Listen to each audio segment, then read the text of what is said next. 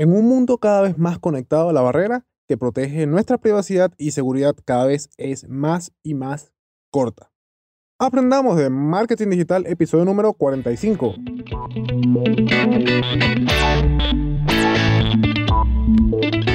Hola, hola y sean todos bienvenidos una vez más a un nuevo episodio del podcast Aprendamos de Marketing Digital, el podcast en el que aprenderemos juntos tips, secretos, consejos y muchas cosas más del mundo del marketing digital. Hoy es lunes 3 de agosto del 2020 y bueno, nuevamente tocan dos episodios, porque el viernes, el viernes no publiqué, entonces hay uno que se va a publicar antes que este y este, que propiamente va a ser el episodio del día de hoy, lunes. Hoy vamos a hablar de un tema que no tiene que ver mucho con marketing, pero sí está digamos, un poquito delicado actualmente porque puede frenar por completo el, crecimiento o el enorme progreso que ha tenido una red social en específica. Pero antes de continuar, te invito a que si necesitas ayuda con tu proyecto, empresa, negocio, ya sea para redes sociales, desarrollo web, estrategias de marketing, email marketing, diseño, edición o lo que sea que necesites, puedes ubicarme a través de los enlaces que estaré dejando en las notas de este episodio.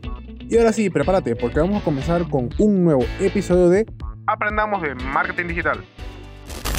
Hace no mucho el gobierno de los Estados Unidos de América comenzó con una guerra económica con China. Ya todos conocemos esto y ya sabemos qué está pasando. Una situación que, bueno, ha estado entre la cuerda floja por, digamos, bastante tiempo ya lleva esta, esta situación. Pero algo específicamente está sucediendo desde hace unos mesecitos atrás digamos, desde un, después incluso del coronavirus, eh, y que bueno, está haciendo que sectores tecnológicos se incluyan dentro de este problema que tiene Estados Unidos con China. Especialmente es el caso de la red social de TikTok. Recientemente se conoció que, bueno, TikTok, una red social de China que pertenece a la empresa de BitDance, o Bit, sí, así, ByteDance, mejor dicho, yo creo que se pronuncia así, ByteDance, está siendo bloqueada en muchos países del mundo. Uno de ellos específicamente es Estados Unidos, por una presunta sospecha de espionaje.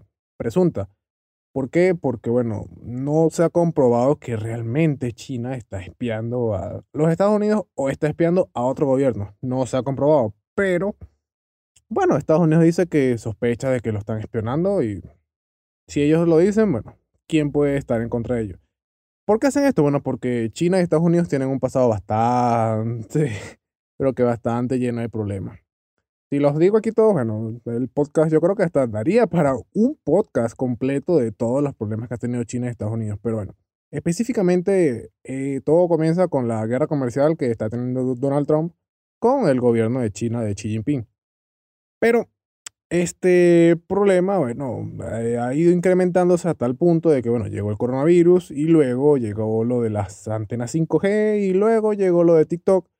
Y bueno, ya prácticamente muchas otras naciones del mundo ya han apoyado, ya sea de forma consciente, la decisión de Estados Unidos de bloquear TikTok en su territorio, o bueno, ya sea porque, bueno, porque hay algo detrás allí que Estados Unidos le dice, mira, este, si tú no bloqueas TikTok en tu país, mira, yo te voy a hacer esto y a ti no te va a gustar porque tú me necesitas, tú necesitas esto y no te conviene. Y bueno, todo ese poco cosas que hay.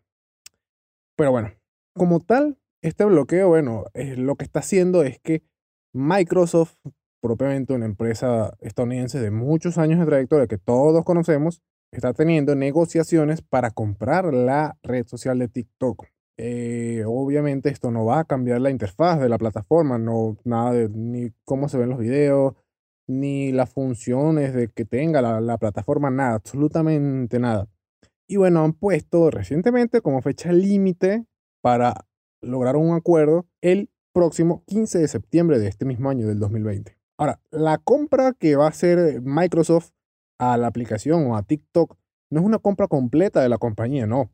Eh, solamente va a ser el servicio que se ofrece en cuatro países específicos de habla inglesa, que sería en Australia, Canadá, Estados Unidos y Nueva Zelanda. Ahí vendría otro problemita, que sería el bloqueo que hay en la Unión Europea o en algunos países de la Unión Europea con, esta, con TikTok. No se sabe bien cómo va a salir esto, Microsoft la compra, excelente, pero ¿qué pasa con los bloqueos que hay en, otras, en otros países que ni siquiera tienen que ver con con Microsoft, que Microsoft no va a, estar pendiente de los servicios de TikTok en esos países. ¿Qué va a pasar? No se sabe. Hay que esperar a ver qué sucede. Ahora, eh, les dije hace un momento que la plataforma no va a cambiar, porque es que TikTok como tal, eh, actualmente hay dos, y si ocurre la compra de Microsoft a TikTok, existirían tres tipos de plataformas coexistiendo entre sí. Tenemos una, y esto no lo sabía, de hecho lo estuve investigándolo y, mm, y es interesante. Tenemos un TikTok que es de ByteDance Doujin, que es el que opera en China propiamente. Es un TikTok exclusivo para China. Recuerden que China tiene muchos bloqueos de muchas redes sociales. Y bueno, eh, no es extraño que de repente solamente haya, como quien dice, una subempresa, se puede decir, o una empresa que solamente opera en China. Tenemos otro, que es el TikTok de ByteDance también, pero que está fuera de China, que es el que incluye la Unión Europea y todos los demás países. Y finalmente, de ocurrir la compra de Microsoft a TikTok, tendríamos un tercer TikTok, el de Microsoft. Así que bueno, eh, no es de esperarse que esto suceda porque ya la aplicación se ha dividido en dos. Si se divide en tres, yo creo que no habría ningún problema. Así que bueno, eh, tocará esperar a ver qué sucede de aquí a la fecha de supuesto límite para llegar a un acuerdo de la compra de esta red social para manejar la Microsoft en estos cuatro países que les mencioné hace un rato.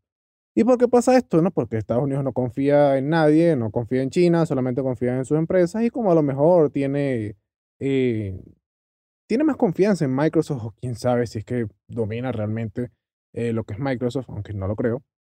Entonces prefieren que una empresa estadounidense sea la que maneje los servicios que presta TikTok en estos países.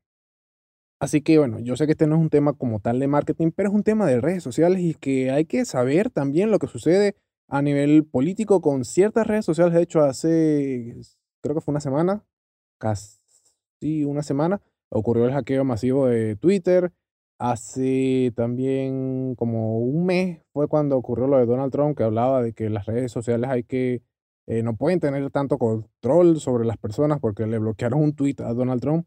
Pero estos temas de redes sociales y que mezclan a veces políticas o cosas así, es bueno saberlo porque, de hecho, eh, es un tema actual y que debemos saber como marketers, como personas que trabajamos dentro del mundo de marketing, porque en caso de que suceda algo, eh, podemos quizás tomar eh, un rumbo diferente en nuestras campañas, en nuestras estrategias. Sabemos que TikTok está como que sí, que no, que lo bloquean, que no lo bloquean, que lo compran, que no lo compran.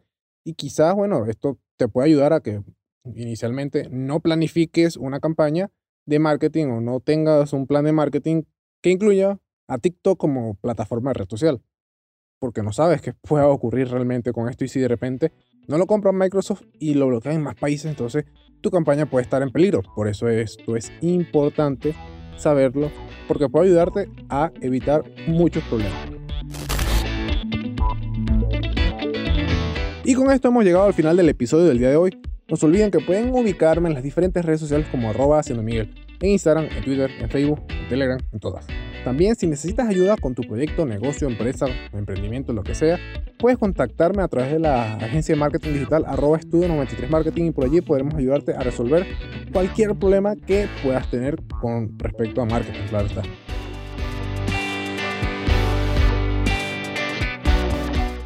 Si te gustó, si te encantó, si te fue de utilidad o simplemente quieres apoyarme, te invito a que me regales una valoración o un comentario en la aplicación de podcast que utilices para escucharme, ya sea Apple Podcast, Google Podcast, iBox, Spotify, Spreaker, Deezer, cualquiera que utilices.